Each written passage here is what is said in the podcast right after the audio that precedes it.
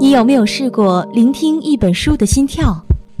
感受它的温度，体会它的味道，走进它的世界？相思湖广播电台每周一下午十八点二十五，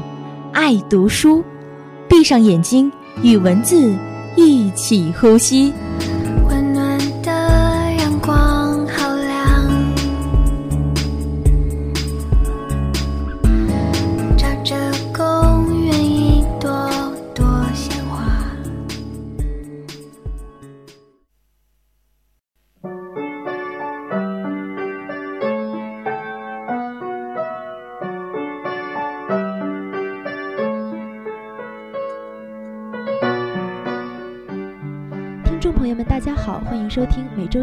读书，我是刘婷。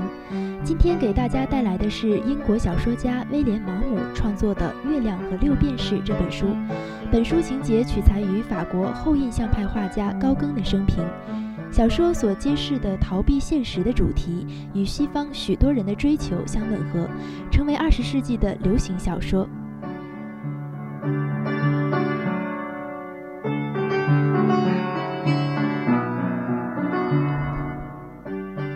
本书呢是作者三大长篇力作之一，完成于一九一九年，描述了一个原本平凡的伦敦证券经纪人克兰德，突然为了追求艺术而抛妻弃子，放弃了在旁人看来幸福美满的生活，奔赴南太平洋的塔希提岛，用圆笔谱写出自己光辉灿烂的生命，把生命的价值全部注入绚烂画布的故事。贫穷的纠缠，病魔的折磨，他毫不在意，只是后悔从来没有光顾过他的意识。作品表现了天才、个性与物质文明以及现代婚姻家庭生活之间的矛盾，有着广阔的生命视角。月亮和六便士的现代性，首先表现在他的观念上。在本书中，作者表面上描写了主人公的命运和遭遇。实际上呢，表现出自己对艺术与生活关系的思考，如何处理艺术和经验的关系，传统表达手段是否可靠，以及对驾驭现代思维的崭新形式的探索等问题。在经历了不断的波折后，克兰德终于醒悟，艺术是具有极大的自主性和独立性的东西，变换不同的叙述角度，就会得到不同的结局。现实生活是真实、丑陋、残酷、无情的，因此表面上优美高雅的艺术只是对现实的粉饰，艺术的本质则是虚假的。在小说中，克兰德还表现出了对传统艺术手段的极度不信任感，这种感觉使使他在绘画表现上困难重重，一度陷入彷徨、沉默、无所作为的困境，不得不寻找适合自己表达的新途径。作者在小说中加入对艺术问题的思考，使小说具有很强的观念性，而这种观念性使小说具有了丰富复杂的多重含义。通过表层和深层叙述和观念的对抗，使小说具有广阔的张力和内涵，表现出了浓厚的现代小说特征。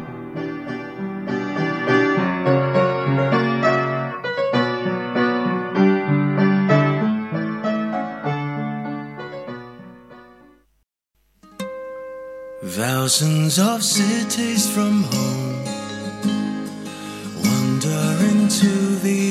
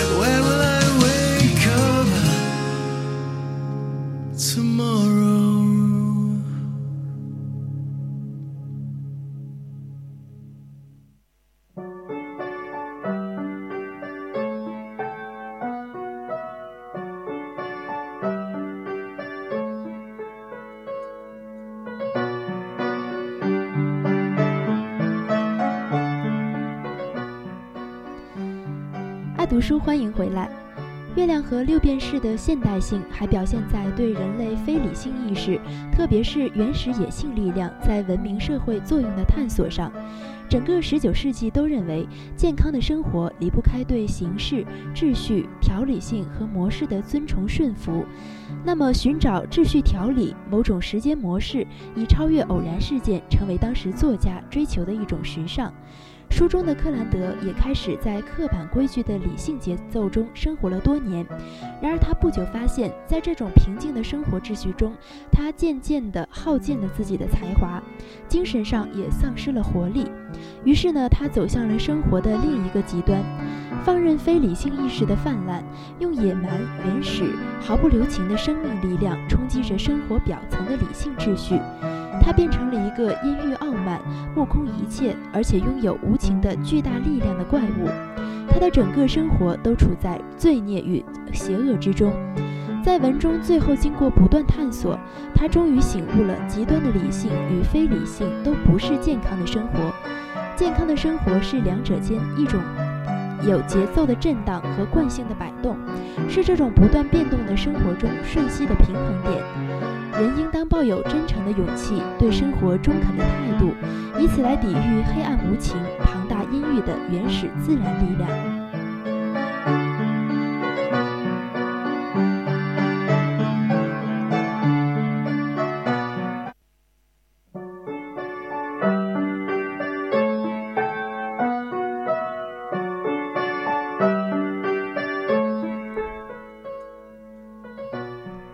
者对叙述者我的应用，也使他的小说在叙述方式上独具一格，别有新意。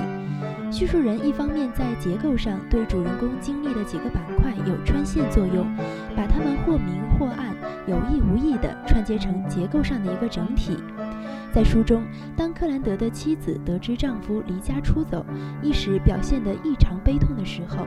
这时的我并未显现出应有的同情加以劝解和安慰，反而默然详细地观察起屋里摆设的家具来。结合后来妻子对丈夫克兰德刻薄恶毒和无情谩骂，读者自然会从我这个观察者的态度中分辨出他的悲痛只不过是一副假面具。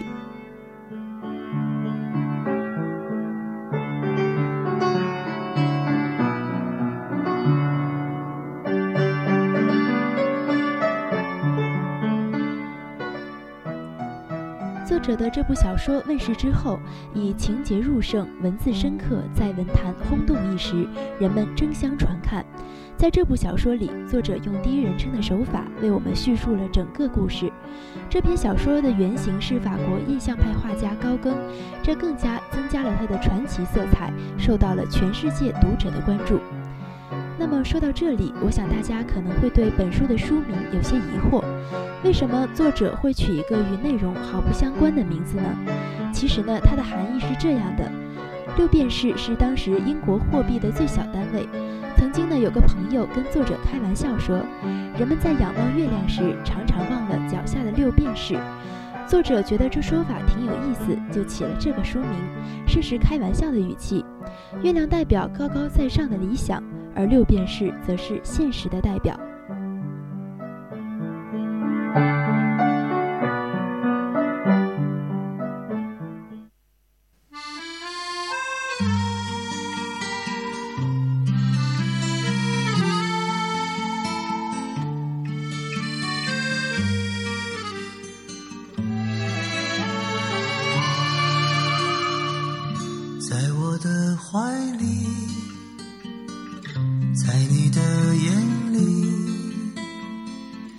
那里春风沉醉，那里绿草如茵，月光把爱恋洒满了湖面，两个人的篝火照亮整个夜晚。多少年以后，如云那变幻的脚步让我们难牵手。这一生一世，有多少你我被吞没在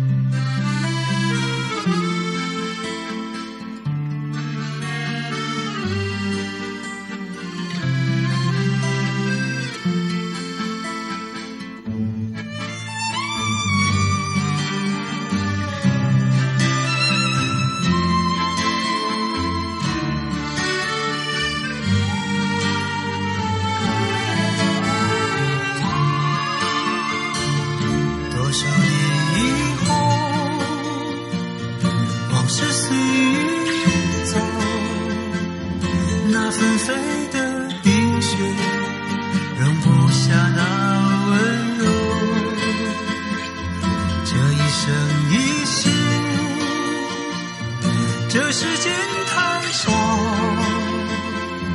不够证明融化冰雪的深情。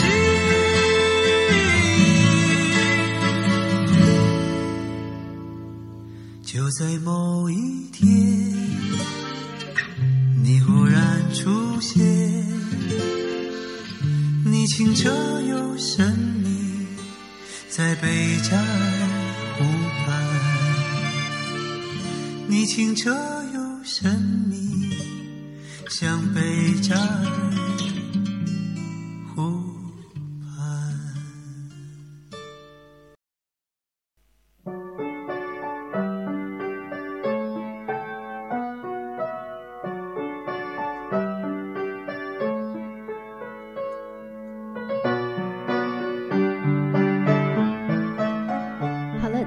爱读书到这里就结束了。你还可以在荔枝 FM 上搜索“相思湖广播电台”收听我们的节目。